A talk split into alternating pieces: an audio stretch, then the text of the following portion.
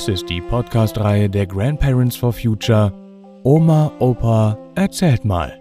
Geschichten für Kinder. Jeden Freitag erscheint hier eine andere spannende neue Folge. Und jetzt viel Spaß beim Zuhören.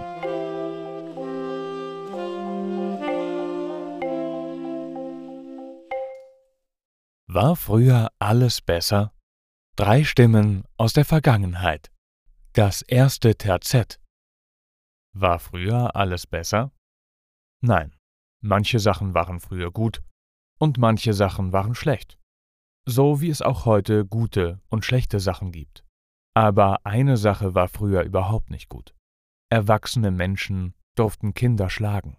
Die Ausrede dafür war Erziehung. Man musste den Kindern doch irgendwie beibringen, was man machen darf und was nicht. Dass man das auch mit Worten, Liebe, Verständnis und Geduld machen kann, haben die Menschen erst später verstanden. Schule 1962 Oma und Opa erzählen. Oma, ich durfte irgendwann zur Schule gehen. Und für mich war das von Anfang an ein Darf.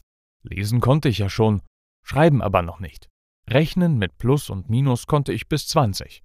In der Grundschule in Gernsbach-Scheuern hatte der Lehrer Herr Roth so nette Bildtafeln aufgehängt im Zimmer für die erste und dritte Klasse. Denn ja, die erste und die dritte Klasse wurden in einem Zimmer unterrichtet, weil wir so wenige Kinder waren.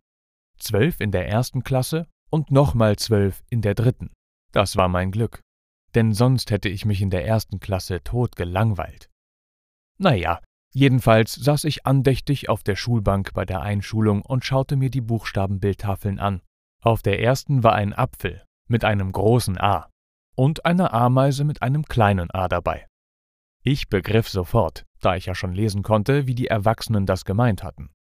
Großer Gegenstand mit Großbuchstaben, kleiner Gegenstand bzw. Tier mit kleinen Buchstaben.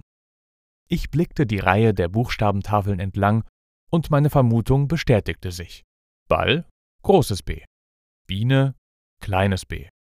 Zirkus, C in groß, Zitrone, kleines c. Und so weiter.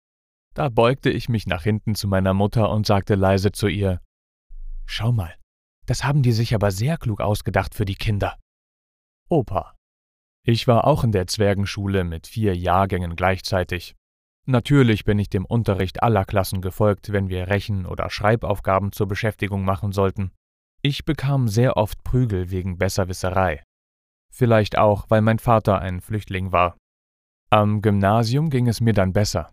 Hier wurde mein Können respektiert. Allerdings machte ich furchtbar viel Blödsinn, weil ich nicht Streber und Klassenbester sein wollte. Rückblickend habe ich viel falsch gemacht. Aber egal. Subjektiv Immer das Beste, was mir in meiner Situation möglich war. Oma? Ja, schlaue und freche Kinder hatten echt zu kämpfen damals. Mir haben die Buben so leid getan. Ich fand das so furchtbar damals. Auch wenn es mich nicht persönlich getroffen hat, wenn einer der Jungs in der Klasse Schläge bekam und schon aus Stolz nicht weinte, saß ich mit gesenktem Kopf in meiner Bank und die Tränen tropften vor mir aufs Pult. Damals hatte der Lehrer noch einen Rohrstock, mit dem er Kinder hauen durfte. Ich habe gerade mit Entsetzen nachgelesen, dass das tatsächlich erst 1972 gesetzlich verboten wurde. Aber real im Klassenzimmer erlebt habe ich das nach 1964 Gott sei Dank nicht mehr. Vielleicht war das aber auch nur so, weil wir dann aufs Gymnasium kamen und Kinderhauen im Gymnasium nicht in war. Bei uns zu Hause war es nicht ungefährlich. Mein Vater war so ein wenig der Alleinherrscher im Haus wenn die Tagesschau lief und wir noch beim Essen waren, wurde der Lautsprecher im Esszimmer eingeschaltet und alle mussten mucksmäuschenstill sein. Vater eröffnete mit Tischgebet das Essen, jedes Essen. Er bestimmte, wann wir ins Bett mussten und wann Kirchgang war. Dann mussten ich und meine Schwester uns fügen, da gab es kein Pardon. Und wenn mein Vater meine Mutter fertig machte, so richtig fies, dann rief ich schon mal dazwischen. Hör auf mit den Mütterbeleidigungen! Das tat er dann als Spaß ab, aber meine Mutter sah nicht nach Spaß aus. Richtig gefährlich wurde es, wenn er sich den Kleiderbügel an der Garderobe schnappte und den Übeltäter, meinen Bruder, suchte. Meine Schwester wurde nicht geschlagen, weil sie ein Mädchen war. Das Geschrei dabei war schlimm, am besten also Ohren zuhalten. Ich dachte mir mit klarem Kopf, das willst du nicht. Das macht er nicht mit dir. Was tun? Ich war ja nun kein braver Junge und irgendwann wäre ich auch dran, wenn ich älter wurde. Da kam mir etwas zu Hilfe, was nicht geplant oder beabsichtigt war. Ich hatte ganz viel Gefühl und ganz viel Energie, und wenn etwas für mich falsch lief, dann wurde ich erst laut, dann wütend, und dann trug mich der Zorn mit sich davon. Dann wusste ich nicht mehr genau, was passierte, weil er, der Zorn, jetzt das Kommando hatte. Viel kaputt ging dabei nicht, aber laut war es schon. Da ich dazu noch groß und kräftig für mein Alter war, hatte ich bald bei meinem Vater den Spitznamen Wotan der Wüterich weg.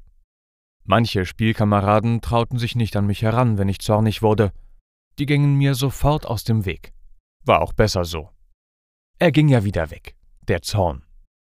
Zu Hause hatte ich da Glück, mit mir auf der Grenze zwischen gespieltem Zorn und rasender, unkontrollierter Wut mein Vater, der Haustyrann, ging mir aus dem Weg, fasste mich nicht an. Also echt nochmal gut gegangen. Gespielte Wut oder echte Wut? Das war nicht zu unterscheiden, nicht einmal für mich. Aber es half. So ist das manchmal im Leben. Eine nicht so gute Eigenschaft wie Jähzorn kann auch im Ausnahmefall nützlich sein.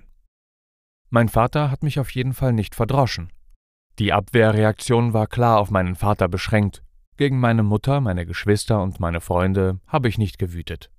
Als Kind war ich noch leicht erregbar. Mit der Pubertät war das dann vorbei. Heute ist Züchtigung von Kindern verboten und wird streng bestraft. Niemand, weder Eltern noch Lehrer oder Lehrerinnen, dürfen schlagen.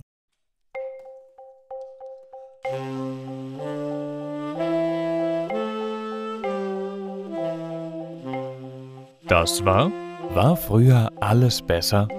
Drei Stimmen aus der Vergangenheit. Das erste Terzett. Gelesen von Matthias Wieck. Vielen Dank fürs Zuhören und bis nächsten Freitag.